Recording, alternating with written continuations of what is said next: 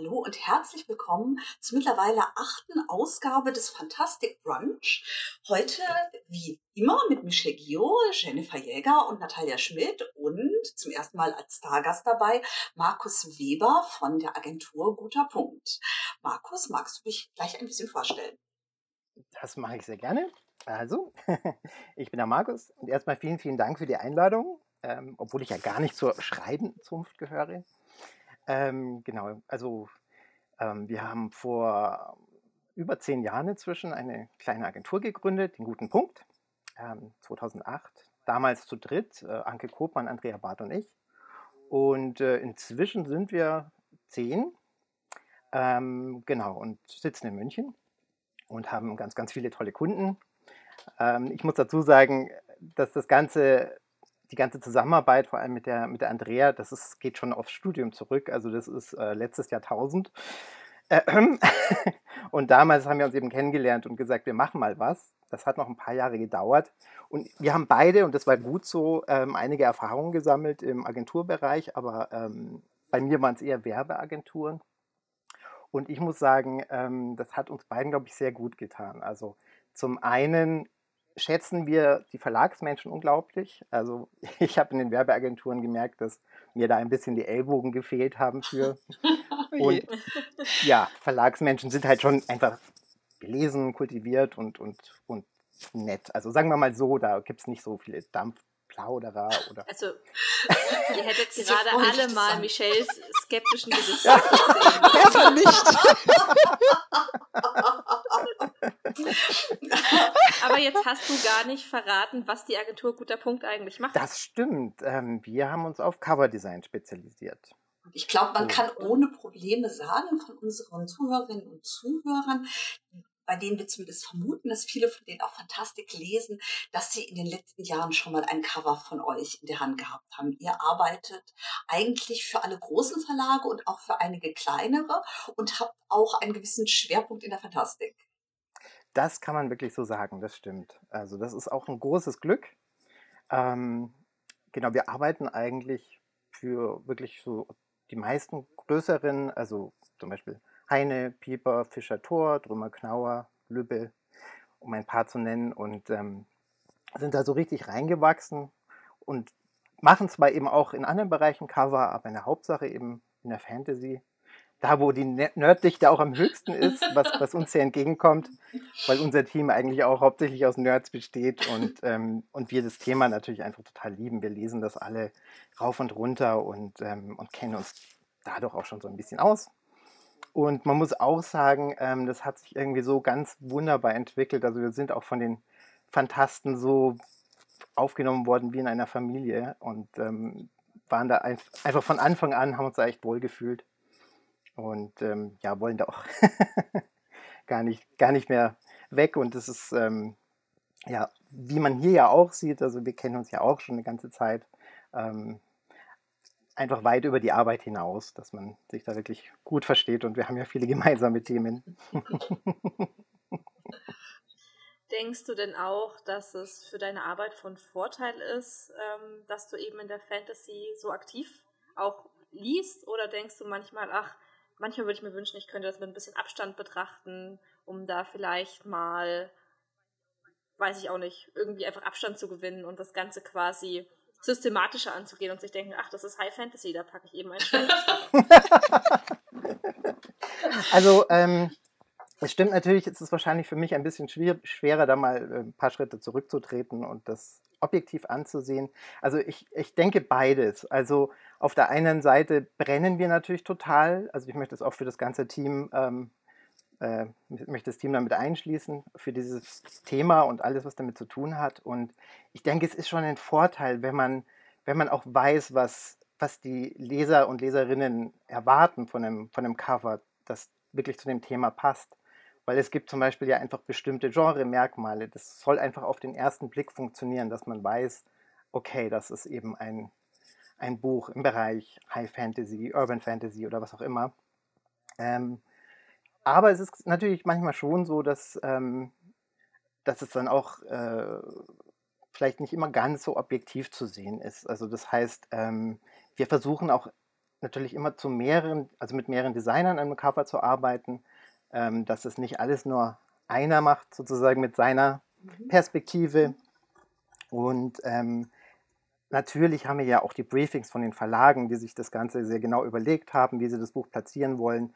Und äh, da gibt es natürlich eine ganze Reihe von Faktoren, an die wir uns dann auch halten sollen und müssen. Und ähm, insofern lernen wir auch jeden Tag dazu. Der Markt verändert sich ja auch und ähm, ja, es gibt auch, wie in allen Bereichen, natürlich Trends, ähm, wo man dann auch immer so ein bisschen schauen muss, dass man, dass man am Puls der Zeit bleibt. Vielleicht erzählen wir mal so ein bisschen im Wechselspiel, wie überhaupt so ein Cover zustande kommt. Also ähm, bei uns ist es zum Beispiel so, dass die Lektoren, die ein Buch eingekauft haben, die schreiben einige Hinweise zur möglichen Coveroptik zusammen. Das ist zum einen inhaltlich zu sehen, dann schreibt man natürlich auf, wenn der Autor zum Beispiel schon mehrere Bücher bei uns veröffentlicht hat, was ist da auf früheren Büchern ähm, auf dem Cover gewesen. Vielleicht hat man aber auch Vergleichstitel, dass man sagen kann, das ist so die Richtung oder das andere ist mehr so die Richtung. Und dann hat man normalerweise noch so eine Positionierung, die eben verortet, wo das Buch im Programm erscheinen wird. Das kann zum Beispiel sein, das richtet sich vorwiegend an ein jüngeres Publikum oder das richtet sich an ein Publikum, die gerne mal eine Schlachtplatte lesen oder es äh, hat einen ganz, ganz hohen Magiefaktor. Das hat natürlich auch Auswirkungen darauf, weil, wie du es vorhin schon gesagt hast, das Cover soll natürlich auch ein bisschen signalisieren, was die Kundschaft da bekommt. Das wäre ansonsten ja auch fatal, wenn man ein Buch nach dem, ne, nach dem Cover kauft und dann einfach äh, feststellt, man hat was für sich vollkommen Falsche erwischt. Und was passiert dann? Also dann übergeben wir das in unserem Fall an die Marketingabteilung. Ich frage jetzt mal einmal bei Michelle nach, war das bei euch früher auch schon so oder habt ihr ein anderes Vorgehen gehabt bei Covern? Die war genauso gewesen. Also sowohl bei People Fantasy, äh, wo ich ja auch schon mit Markus zusammengearbeitet habe, als auch dann bei CWT war es genauso. Aus dem Lektorat kommen die ersten Impulse, weil einfach man hat das Buch eingekauft, sprich man hat es gelesen. Und zu dem Zeitpunkt ja auch mit als einziger im Verlag, oder? Genau. Ja.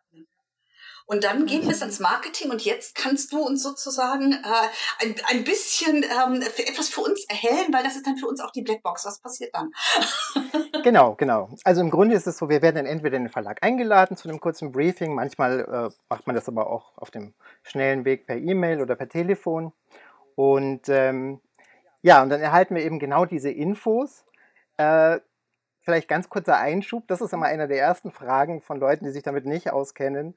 Ähm, ihr habt ja das Buch gelesen, oder? Bevor ihr das Cover macht.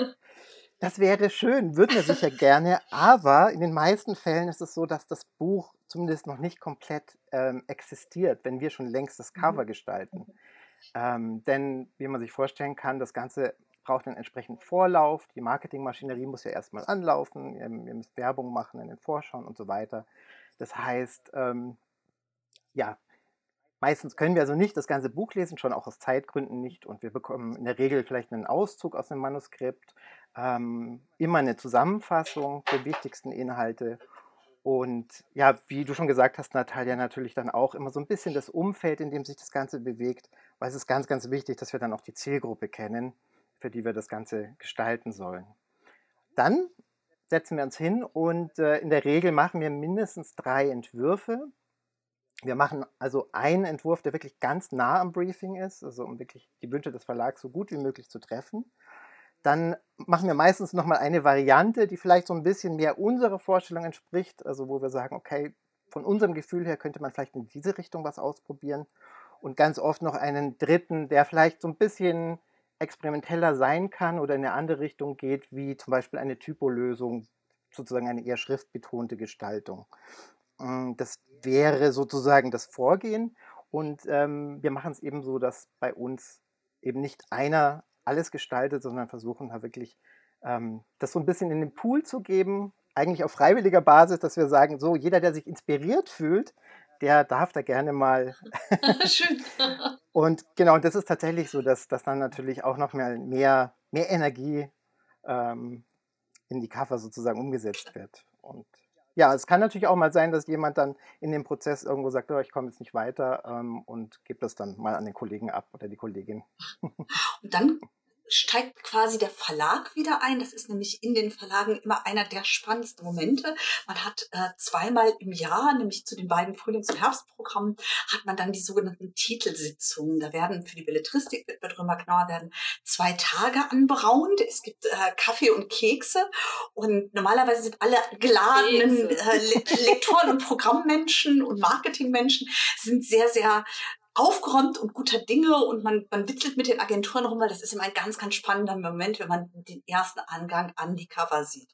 Natürlich kann es auch mal sein, dass man davor sitzt und sich denkt, ui, da ist das Briefing schief gegangen, was dann eben manchmal auch einfach daran liegt, dass man die Informationen vielleicht nicht, nicht so gut aufbereitet hat oder einfach was nicht gut erklärt hat. Aber manchmal ist es auch so, dass man einfach total, total begeistert ist schon vom ersten Durchgang. Manchmal geht es dann ja auch nochmal an die Agenturen zurück und ein ganz toller Moment ist natürlich auch immer, wenn man es dann an die die Autorinnen und Autoren schickt und die draufschauen und wenn man dann mal zurückkriegt, oh, ich bin so glücklich mit meinem Cover, das ist immer total schön. das ist übrigens auch was, da freuen wir uns immer riesig, wenn wir so ein Feedback dann auch ähm, zugeschickt bekommen, weil das ist natürlich dann auch nochmal so auf persönlicher Basis ein, eine schöne Belohnung dann für die Designer, wenn, mhm. wenn man weiß, dass es wirklich auch beim Autor gut angekommen oder bei der Autorin. Magst du da mal einen Erfahrungsbericht geben, Jenny? Ja, genau. Ja. Stimmt. Ja, meine Cover sind ja auch vom guten Punkt und ich weiß noch, ich habe damals das Cover von Die Götter von Asgard bekommen und ich wusste, das ist es. Also ich habe das gesehen und ich weiß auch noch, wie mein Coverbriefing zum zweiten Buch war. Das war nämlich, es fühlt sich grün an. Mehr habe ich zu dem Buch damals, glaube ich, nicht gesagt. Und ähm, ja, dann kam dieses wunderschöne grüne Cover zurück und das war richtig Die Cover sind auch wirklich sehr, sehr schön. ja. Vielleicht, und ja. Es ist natürlich dann auch nochmal schön, wenn man das Cover eben mit allen Leuten teilen kann. Und dann Klar. finden das noch mehr Menschen schön und wie ist denn das eigentlich, wo du das jetzt gerade sagst, Jenny?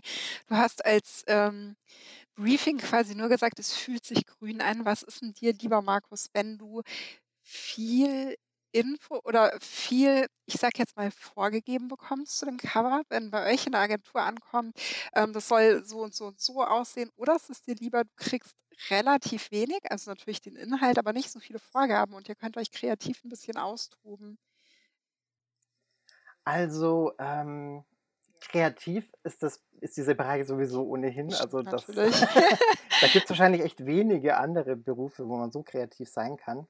Ähm, ich würde mal sagen, dass es schon immer gut ist für uns, zumindest eben ein paar wichtige Eckdaten zu bekommen, weil man kennt ja auch so ein bisschen das, äh, die Leserin möchte dann am Schluss auch nicht ähm, sagen müssen über ein Cover, das sieht zwar nett aus, aber nichts davon kommt irgendwie in dem Buch vor. ähm, nee, also ich meine, das ist natürlich auch äh, nie der Fall. Also das heißt, ähm, wir kriegen da schon ein paar wichtige Beschreibungen. Manchmal, wenn, wenn schon die Vorstellung klar ist, es soll ein bestimmtes Artefakt drauf, zum Beispiel ein magisches, dann wird das natürlich näher beschrieben. Oder bestimmte Heldinnen, Helden sollen abgebildet werden oder eine Architektur dann ähm, kriegen wir schon meistens eine grobe Beschreibung.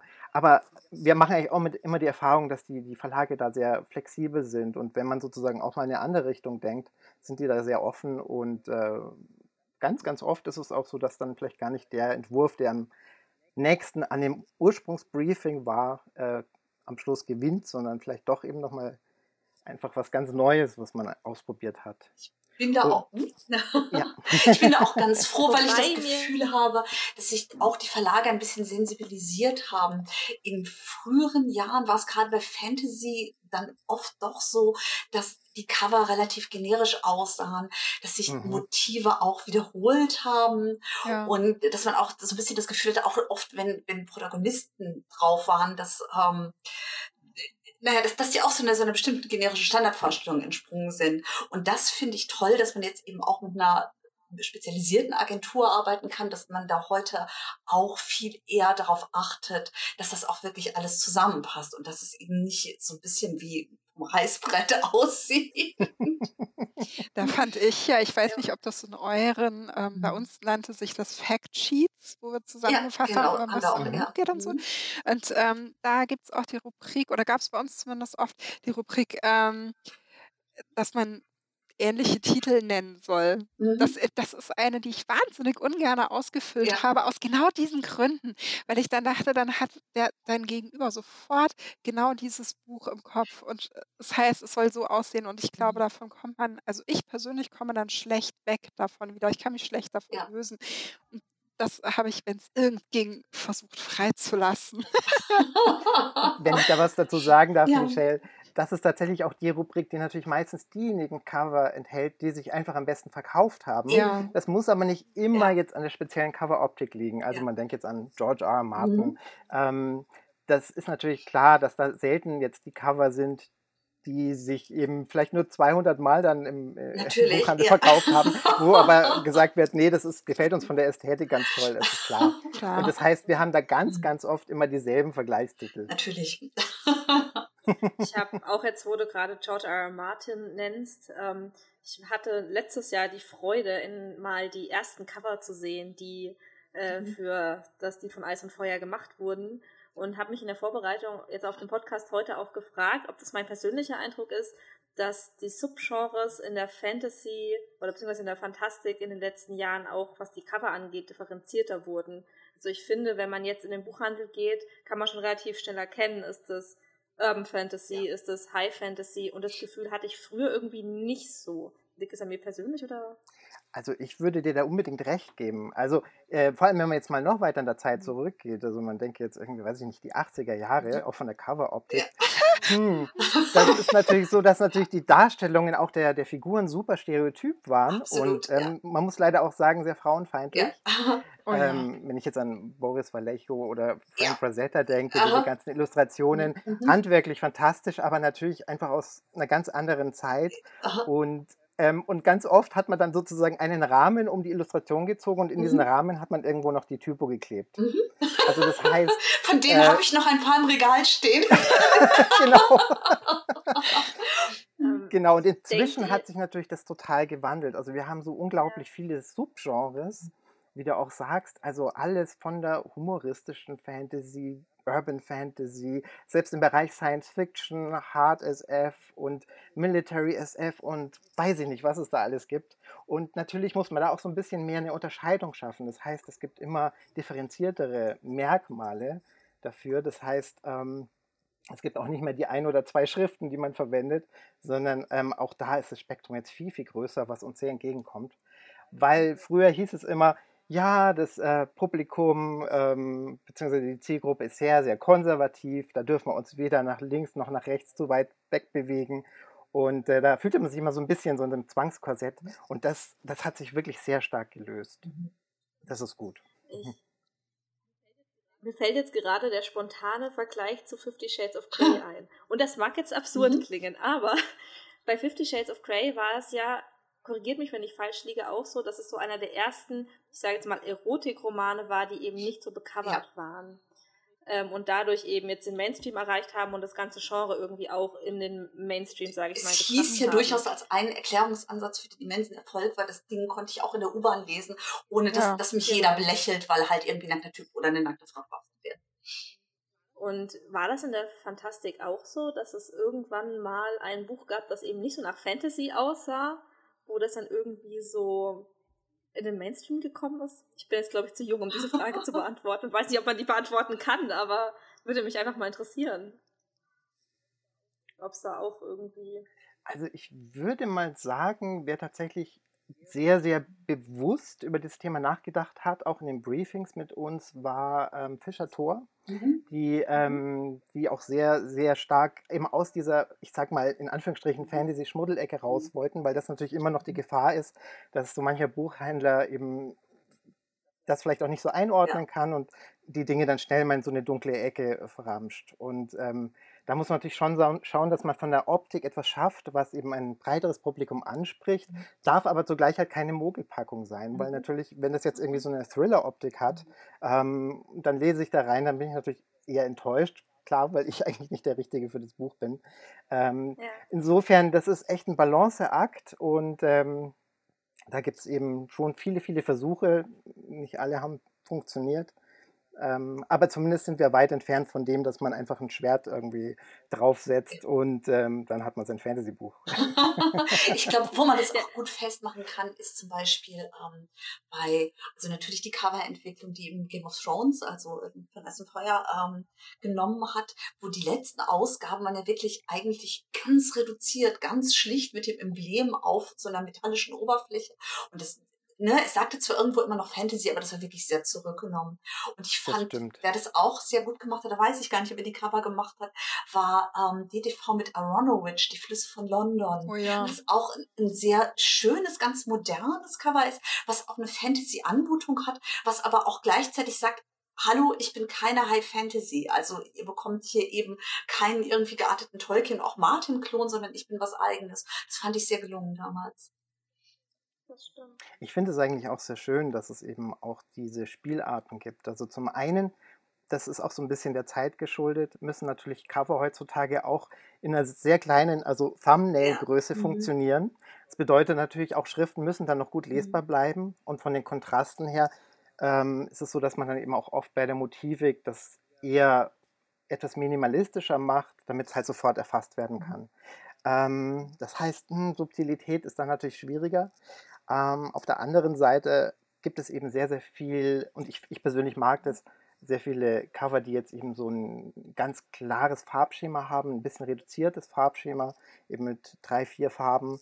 Ähm, auch so ein bisschen eher diesen Graphic Novel Look. Ähm, ich finde, dass das so im englischsprachigen Raum schon eine ganze Zeit ähm, bestanden hat und das jetzt eigentlich auch in, ja, in, in Deutschland öfter zu sehen ist.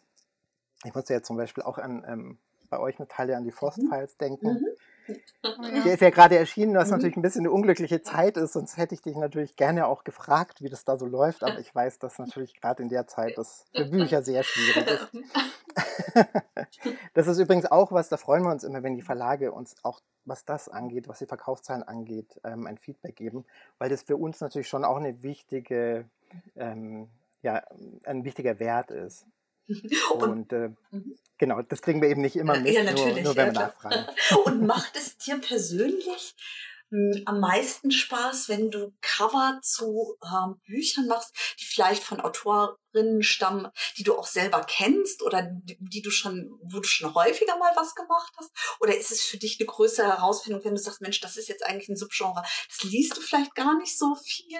Also ist es eher das Bekannte oder das Unbekannte, was dich da reizt? Ähm, das ist eine sehr gute Frage. Also ich muss sagen, ich glaube wahrscheinlich für mich persönlich schon das Bekannte. Mhm. Ähm, ich denke mal, eine, einige meiner persönlichen Highlights waren zum Beispiel die Cover für Neil Gaiman. Mhm.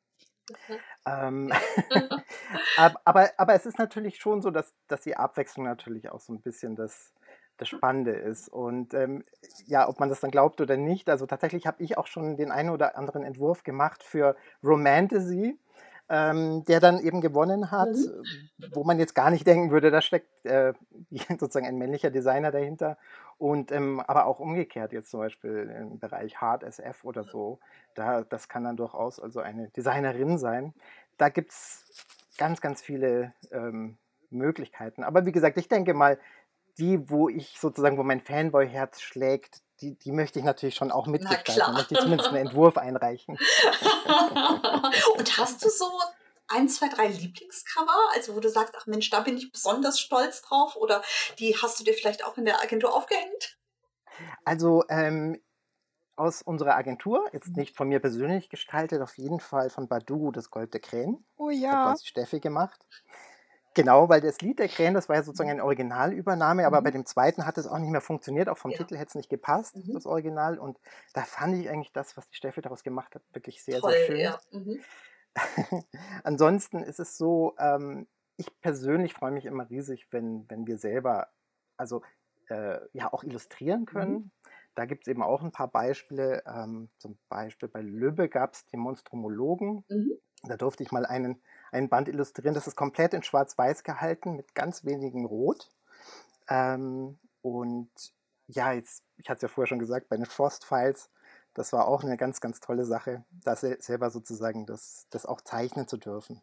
Aber ansonsten ist es so, dass wir einen großen Pool haben von Illustratoren, die wir auch wirklich ähm, aus der ganzen Welt ähm, beauftragen, Russland, Vereinigte äh, äh, äh, United States, China, von überall her. Also das heißt, ähm, da haben wir wirklich einen sehr, sehr großen Pool. Und du zeichnest auch Karten für diverse Fantasy-Bücher. Das machst du, glaube ich, auch äh, viel selber dann eben. Und wir haben auch zum Beispiel zwei Stück, die wirklich total schön sind im Wohnzimmer. Wie bist du zum Kartenzeichnen gekommen? Ja, das äh, war tatsächlich ähm, in den Anfangsjahren ging das, kam das über Lübbe. Das war sozusagen einer der ersten Verlage, der uns beauftragt hat. Und ähm, ja, inzwischen auch sehr, sehr guter Freund, äh, Ruggiero, den kennst du ja auch. Ähm, der, der hat sozusagen irgendwann mal gesagt, äh, okay, ihr zeichnet auch, probiert doch mal was aus. Ähm, das war noch eine Zeit, in der eigentlich die Budgets wirklich sehr gering waren, gerade was die Ausstattung angeht. Also das heißt, gerade so eine Karte das war dann äh, das höchste der Gefühle in Schwarz-Weiß, irgendwo auf den Innenseiten. Ähm, das hat sich inzwischen ja auch gewandelt. Also das heißt, heutzutage erwartet äh, die Leserin ja so schon quasi, dass man ein, eine schöne farbige Vorsatzkarte hat. Und ähm, ich durfte sozusagen so ein bisschen diese Entwicklung dann auch live mitverfolgen. Und das Schöne ist, dass ich, ähm, dass ich dann sozusagen sogar über den Fantasy-Bereich hinauswachsen durfte und ich habe dann irgendwann auch historische Romane äh, illustrieren dürfen. Was nochmal eigentlich ganz was anderes ist, weil man ja natürlich da sehr viel akkurater dann auch recherchieren muss. Ähm, bei Fantasy-Karten ist es ganz oft so, dass äh, die Autorin oder der Autor dann eben eine Skizze einschickt und wenn es jetzt nicht gerade ein Ort ist, der ganz genau im Buch beschrieben wird, heißt dann meistens, ach du mach mal, im Norden sollen ein paar Berge hin, hier vielleicht ein kleiner Wald. Sehr schön. Aber, aber ich muss dazu sagen, es gibt tatsächlich schon auch Autorinnen, die sehr, sehr detaillierte Vorstellungen haben. Das heißt, da bekommt man dann wirklich irgendwie 30, 40 Seiten wow. ähm, an Beschreibung. Da werden die Meeresströmungen genauestens festgehalten. Also das ist manchmal auch so, dass man sagen muss, also wir müssen mal schauen, was man in so einer Karte alles unterbringen kann. kann. Ob sie dann wirklich auch noch thermisch sein kann, ja. sehr, sehr schön. Ja. Genau, aber das ist wirklich ein ganz, ganz großartiger Bereich auch. Also da muss ich persönlich sagen, was mich am meisten freut, ist, dass die Verlage in der Regel die Kommunikation dann komplett an mich abgeben und sagen, macht es einfach mit dem Autoren oder der Autorin, ähm, dann nehmen wir uns sozusagen zurück, weil die wollen dann nicht bei jeder einzelnen äh, Änderung in der Illustration nochmal mit eingebunden werden. Ist ja auch sinnvoll, aber das hat natürlich wiederum uns die Möglichkeit gegeben, die Autoren und Autorinnen persönlich auch kennenzulernen. Und dadurch ist ein echt sehr, sehr netter Kontakt zu vielen entstanden.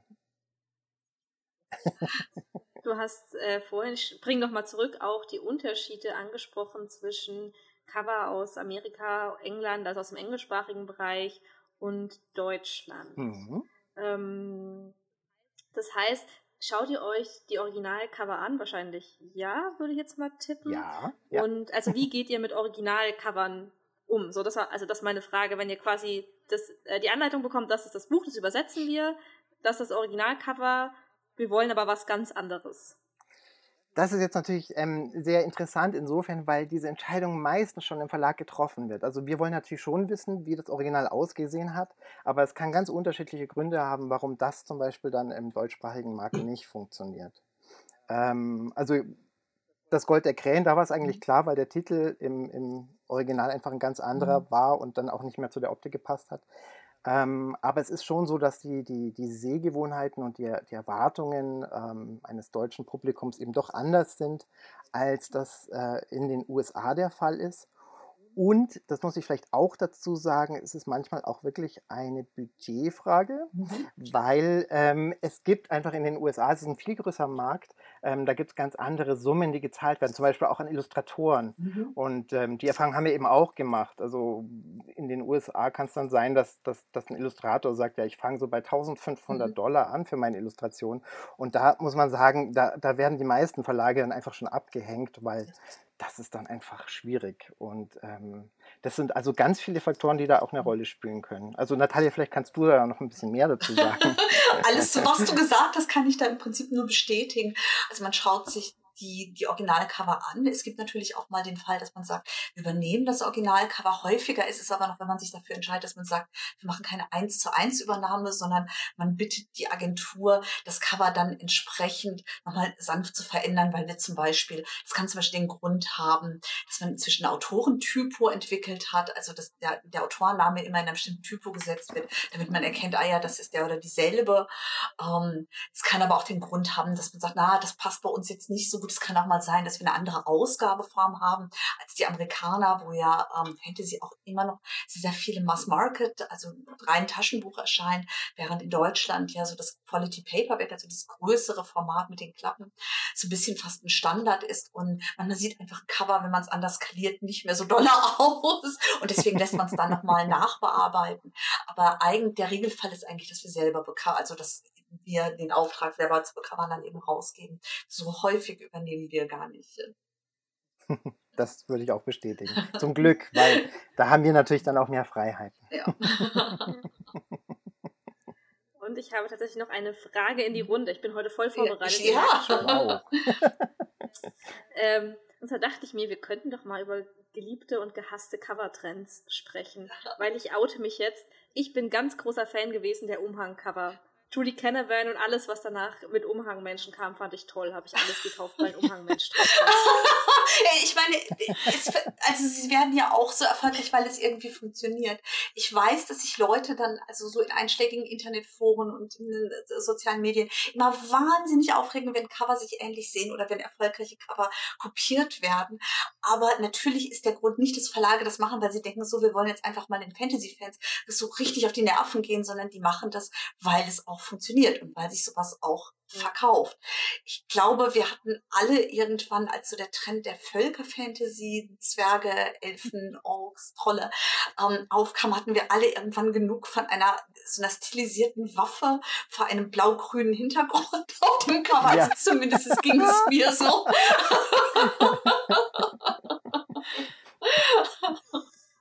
Das stimmt. Was übrigens ganz interessant ist, ähm, die Darstellung von von Figuren, besonders mhm. Gesichtern auf Covern. Das haben wahrscheinlich die meisten auch schon mal gemerkt, wenn sie im Buchladen sind.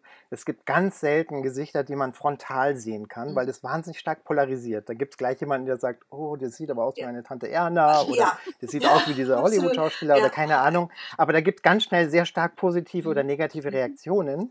Deswegen versucht man eigentlich immer so ähm, Personen entweder im Schattenriss, an der Seite oder von hinten zu zeigen. Ja, genau. Und in dem Fall in der Fantasy war das natürlich ein guter Kniff, sich sozusagen damit einer Kapuze zu behelfen. Mhm. Ähm, alternativ könnte ich das mit Haaren oder einem Hut auch machen, aber das ist insofern, da hat man dann gleich auch noch die, die Person ein bisschen ähm, verschleiert. Und das überlässt natürlich auch mehr der Fantasie. Aber um noch einen negativen Trend zu nennen, der mir ein bisschen auf die Nerven ging, Augen. Es gab oh, eine ja. Zeit, da waren auch oh, ja, ja, Fantasy-Cover ja. Augen. Ja, ja, stimmt. Und ich habe mich noch nie so von meinem Bücherregal angeschaut gefühlt, wie in der Zeit, als einfach jedes Cover ein Auge hat. ähm, wer immer mal wieder mit Covern äh, auch wer es auch sehr gut gemacht hat, war Klett Cotta, finde ich. Ja. Also auch ja. da gibt's natürlich mal Hit und Miss, aber die waren auch mit die, die ersten, die sich halt auch getraut haben, von klassischer Fantasy-Optik ein ganzes Stück weit wegzugehen und hatten da dann auch immer mal, finde ich, sehr, sehr schöne Beispiele für, für originelle und ins, ins Auge stechende Cover. Das stimmt. Ein ganz, ganz lieber Kollege, das hatte ich vorher schon mhm. gesagt, der Max Meinzold, der macht eben auch ganz viel für die Hobbit-Presse mhm. und Insofern kriegt man da natürlich auch immer viel mit. Also auch hinter den Kulissen kennen sich eigentlich auch die meisten und äh, was, Designer. Ja, und was, was bei den Badugo-Covern, was ich eigentlich schön finde, weil, ne, also Kopie ist ja auch eine hohe Form der Anerkennung, dass nachdem dann eben diese beiden Cover so auch natürlich einen sehr erfolgreichen Titel mitvermarktet haben, haben das ja ganz viele andere Verlage dann kopiert und haben dann nicht nur in den Vorschauen geschrieben, es sei für die Leser von Badugo, sondern man sah eben auch beim Coverbriefing, was ihr dann bekommen habt, dass ganz offenkundig die Kolleginnen in den anderen Verlagen gesagt haben, mach doch mal sowas wie Bateau drauf. Ja. Absolut, absolut. So ist es. So ist es. Was ich, das ist natürlich umso schöner, wenn es dann auch wirklich funktioniert und sich so gut verkauft. Mhm. Was ich ja übrigens noch, ähm, äh, welchen Trend ich äußerst persönlich polarisierend fand auf deine Frage, Jenny. Kira Cast, die Auswahl, diese ganzen schönen Oh ja. Mädchen in? Ballkleidern. Ja, ja. Ich, ich kann den Reiz verstehen. Die Cover sehen auch auf eine auf eine Art gut aus, aber Gott gingen die mir auf den Keks. Ich kann mal so sagen. Weil die auch dieser, dieser gleiche Stil und äh, die fand ich inhaltlich dann gelegentlich auch nicht passend. Also ich weiß nicht, Mhm. wir hatten es ja schon von, es ist natürlich toll, wenn ähm, das Cover zum Inhalt passt. Das ist schon sehr wünschenswert und da hatte ich halt gelegentlich das Gefühl, okay, das hat jetzt irgendwie nicht mehr viel damit zu tun, schlicht und ergreifend. Aber eben Kira Cast lief gut, läuft noch gut. Ähm, und dann packst du eben eine Dame in Ballkleid auf ein Cover drauf. Mhm. Wahrscheinlich hätte man dann heutzutage auch Katniss Everdeen in ein brennendes Mhm. Kleidchen gesteckt. Ganz bestimmt, ja. da, da merkt man aber, finde ich übrigens auch, also bei Panem, ähm, so eine gewisse Evolution der Cover. Ihr könnt euch bestimmt alle noch an das erste Oh, das erinnern, die so, was eben auch so, eine, so ein halbes, so ein angeschnittenes Gesicht war, was aus so einem Blättern rausguckt. Stimmt. Und jetzt der neue sieht ganz anders aus, ne? Also mit dieser praktisch schwarzen Cover-Anmutung. Also das, da merkt man auch richtig, ich weiß gar nicht, wann der erste erschienen ist, aber dass sich in den Jahren auch die Vorstellung total verändert hat. Und dass man, glaube ich, auch Mhm. sagen kann, mit dem neuen will man auch nochmal ein anderes Publikum ansprechen. Da ist Ja. man von Anfang an nicht nur darauf gegangen zu sagen, jugendliches Publikum, sondern für jeden so. Ne? Das würde ich auch sagen, weil natürlich das erste wirklich noch sehr stark jugendbuchig aussah. Und dann haben sie, glaube ich, gemerkt, dass es doch viel, viel mehr Leute anspricht. Ja. Ich bin auch sehr gespannt. Äh, kurz, ich bin auch sehr gespannt, wie viel Obst wir jetzt zukünftig auf Covern sehen werden, wenn das neue Twilight mit dem Oh. Ach. Obst ist doch schon Mann, wieder das bitte nicht an die Wand.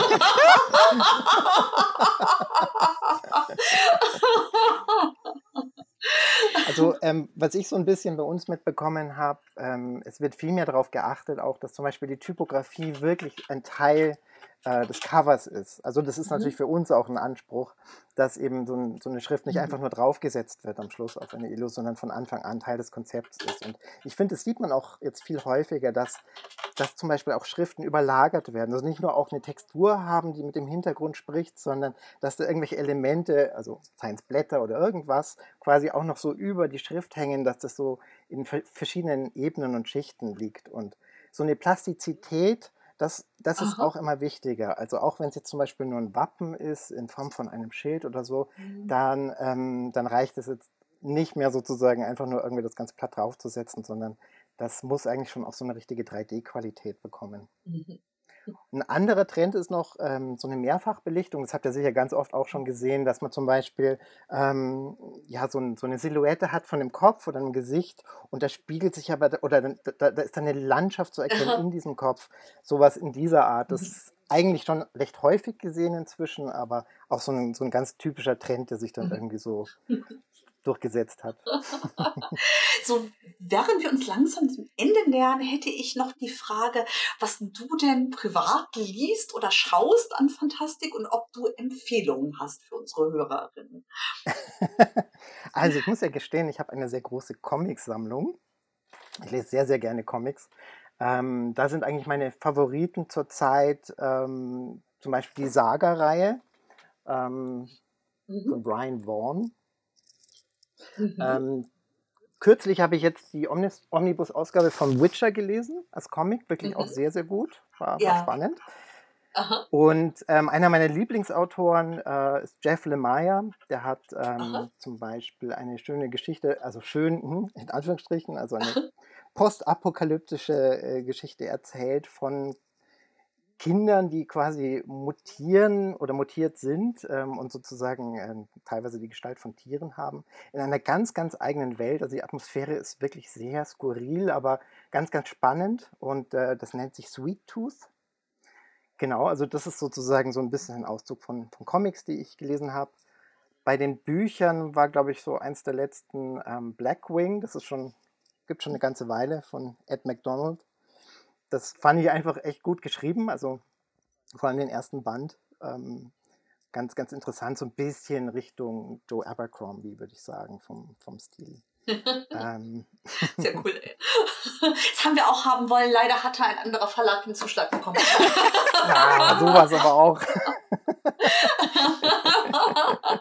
ich habe gestern in einer Buchhandlung die Harleen-Comic-Reihe ähm, in der Hand gehabt. Ist jetzt so als äh, auch mhm. Hardcover-Comics erschienen. Die kennst du noch nicht, weil ich habe sie dann nicht mitgenommen, aber schleiche schon ein bisschen drumherum. Muss ich leider sagen, habe ich noch nicht gelesen, aber ähm, schreibe ich mir dann gleich auf die Liste. genau, und ansonsten ist es natürlich so, dass man zurzeit, ja klar, wie alle auch, viele Serien guckt. Also da habt ihr in euren letzten Sendungen schon ganz, ganz viel genannt und besprochen. Ähm, eine der aktuelleren Sachen die ich mir jetzt noch angeschaut hatte, war eigentlich die zweite Staffel von The Orville. Ähm, oh, die war echt sehr, sehr, sehr, sehr lustig. Ähm, Picard natürlich auch. Natalia hast du ja auch schon drüber gesprochen. War viel mhm. Fanservice, aber sehr, sehr nett. Und ähm, ja, ansonsten gibt es eigentlich wirklich viel momentan. Also ich sag mal, als Nerd wird man schon, schon ziemlich verwöhnt, was Filme und Serien angeht. Also das Absolut, ist eine ganz gute ja. Zeit für Nerds.